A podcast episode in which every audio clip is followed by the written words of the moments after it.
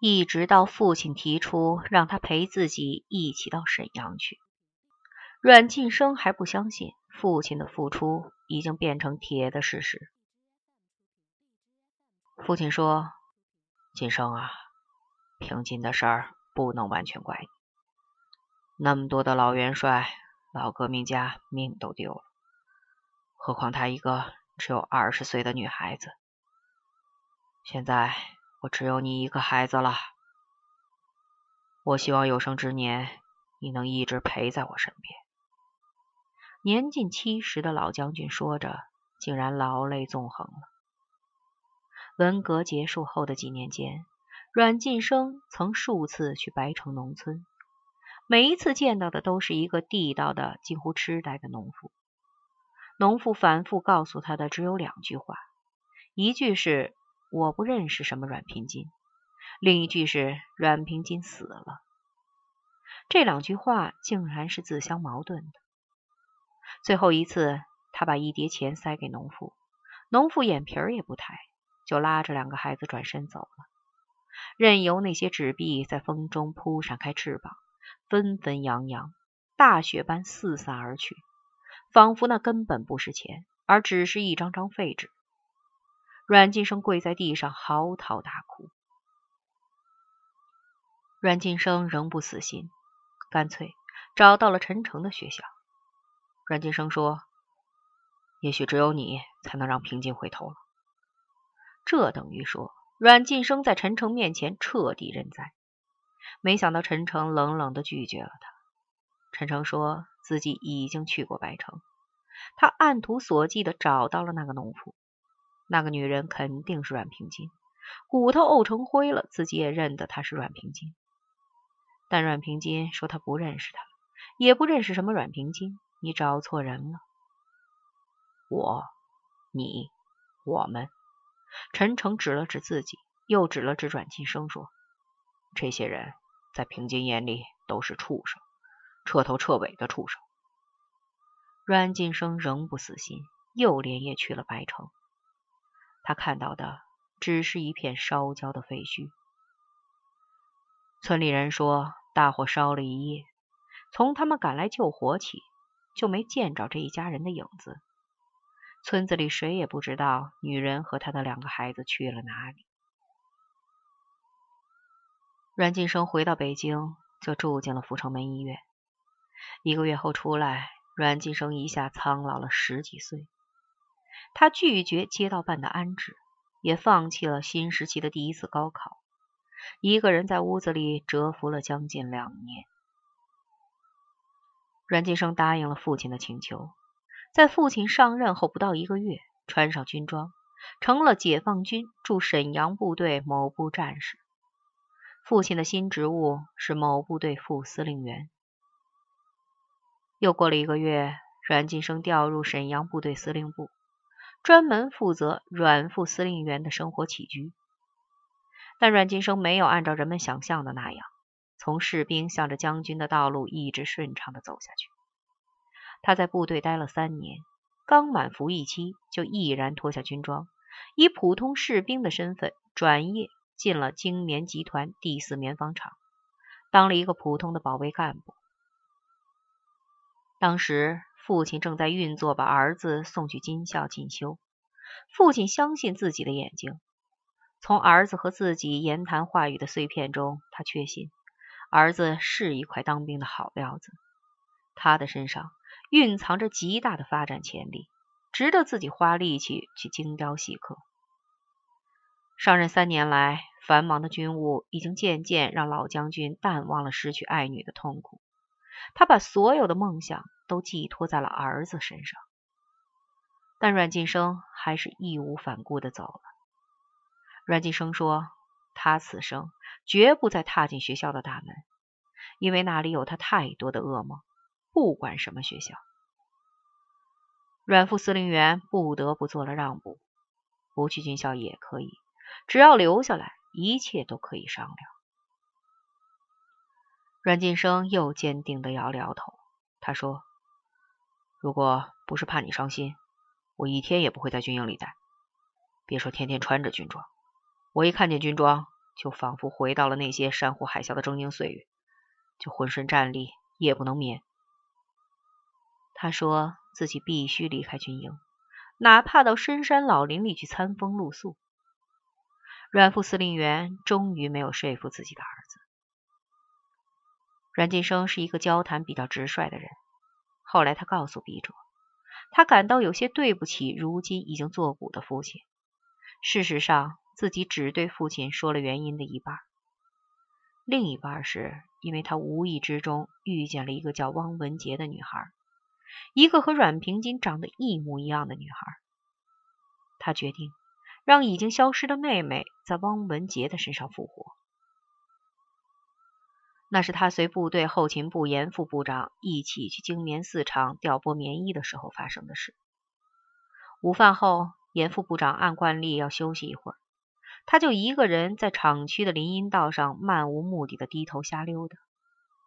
鬼使神差的，就和一辆自行车撞在了一起，车子上的人和车子一起倒在了地上。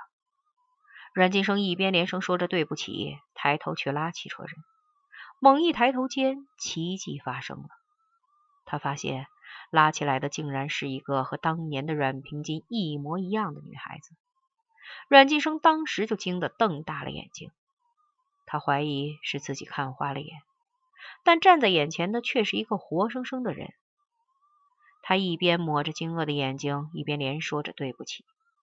一直到销售科的李科长走过来，他还傻傻的望着女孩，弄得女孩走也不是，留也不是，满脸臊得通红。回到厂部之后，李科长给他开玩笑，问他是不是喜欢上了人家，如果是，他可以牵线搭桥的。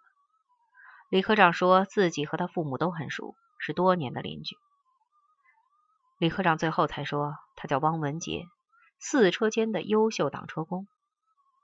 阮晋生说：“你就牵线搭桥吧，成了，我下次回北京，请你去东来顺吃涮羊肉。”回到沈阳，阮晋生没有把这次奇遇告诉父亲，一来怕说出来父亲不信，更主要的是怕勾起父亲的伤心。阮晋生很快也就淡忘了这件事情。没想到两个月后，阮晋生突然接到了李科长的来信，很快。又接到了一封汪文杰的来信，信封里还夹记着一张汪文杰的半身生活照片。汪文杰所写信的内容，阮晋生如今已经记不准确了，大意无非是自己从小就崇拜解放军，非常希望与他交个朋友，互相学习，共同进步等等。阮晋生赶紧回了信。两个人的书信交往一直持续到第二年，自己又去北京出差，再见到汪文杰，汪文杰已经一副小鸟依人的模样，和他手挽着手，沿着林荫道散步了。汪文杰喊他哥哥，他喊汪文杰妹妹，这样的称呼让他内心充满了幸福。汪文杰还陪他去长安剧院看了一场电影，那次放的是黑白片《白毛女》。电影放到一半，突然停电了。黑灯瞎火的剧院里，汪文杰把自己少女的初吻献给了阮晋生。回来的路上，汪文杰悄悄的问阮晋生：“我不会怀孕吧？”阮晋生摇摇头，想：汪文杰还是一个孩子。第二天晚上，汪文杰带阮晋生去了自己家。汪文杰娇嗔的说。自己把他们两个的事儿给父母说了，父亲说想请他去家里吃顿饭，也顺便相看相看未来的女婿。阮晋生说：“去就去吧，反正丑女婿早晚要见岳父大人。”两个人在街上买了一些实心的水果，就一路向汪文杰家走去。从呼家楼下了四十七路公交车，又拐过几个弯，穿过两条胡同。汪文杰说。到了，阮晋生说：“几楼？不高，就三楼。”汪文杰说：“汪文杰敲门，开门的是一个小女孩。”汪文杰说：“我妹妹海杰。”进到屋里，汪文杰的父亲从那屋里出来后，意想不到的事情发生了。汪文杰说：“这是我爸。”阮晋生赶紧从椅子上站起来，很拘谨的叫了一声“伯父”。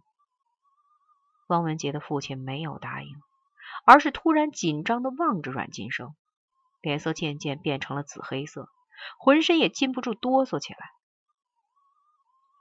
汪文杰的父亲说：“我认识你，我竟然认识你，我很早就认识你。”阮金生一下子迷惑了。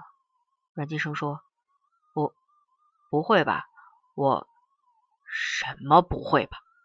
王文杰的父亲不等他分辨，就打断他说：“剥了皮，只剩下骨头，我也认识你，但你不会认识我的。”汪文杰的父亲继续说：“你一个红卫兵司令，怎么会认识一个被你指挥着手下打得皮开肉绽、几次昏死过去的右派分子呢？”汪文杰的父亲说着。抬起手摸着自己的左边太阳穴，这儿至今还留着你的皮带抽开的伤疤呢，真是冤家路窄呀！阮晋生还想分辨，王文杰的父亲指着门外说：“你给我滚出去，马上滚出去，别让我再见到你！”阮晋生不得不踉踉跄跄退到了门外，他买的水果也被汪文杰的父亲扔了出来。稀里哗啦滚满了整个楼梯，门被砰的一声关上了。屋子里还隐隐传来了汪文杰的哭泣和汪文杰父亲的咆哮。阮晋生一步一步的往楼下走，他的脑子里一片空白。他拼命的回忆，却怎么也记不起在哪儿殴打过汪文杰的父亲。第二天，阮晋生就回了沈阳。汪文杰来信说。真对不起，我做梦也不会想到事情会是这个样子，我只能一辈子做你的妹妹了。然后就再没了音讯。阮晋生所有发过去的信都原封不动的退了回来。转业回到北京后，阮晋生向朝阳区退伍办提出，希望能够考虑把他安置到精棉四厂去。退伍办的同志当即打电话过去。对方很爽快的答应了。阮晋生报道的第一天，放下行李，办了手续，脸也不洗，就去找销售科的李科长。李科长说：“王文杰已经调去一厂快一年了，两个月前刚结的婚，丈夫是一厂革委会的一个副主任，部队转业的，腿有些残疾。”李科长又说：“小伙子，就等着你请我去东来顺吃涮羊肉呢。”你俩好好的，怎么谈崩了？真是莫名其妙。后来，我和阮晋生之间进行了一次交谈。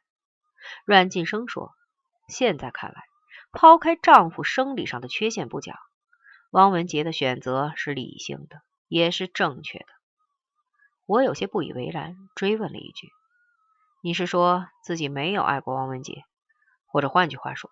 你只是把汪文杰当成了自己妹妹的一个替身，一个幻想而已。但当时我认为自己是爱他的。好在这场恋爱在最危险的时刻戛然而止了。北京天竺国际贸易有限公司董事长阮晋生把手上的香烟在烟缸里弹了弹，又吐出了一串混圆的烟圈。但是。我和陈诚、边亚军之间绝对没有生意上的来往，也当然不会存在任何政治上的交易。我摇摇头，表示不信。无论是官场上还是生意场上，都永远没有永恒的朋友和敌人，只有永恒的利益。那么，你如何解释“道不同不与谋”的古训？阮晋生的反问咄咄逼人。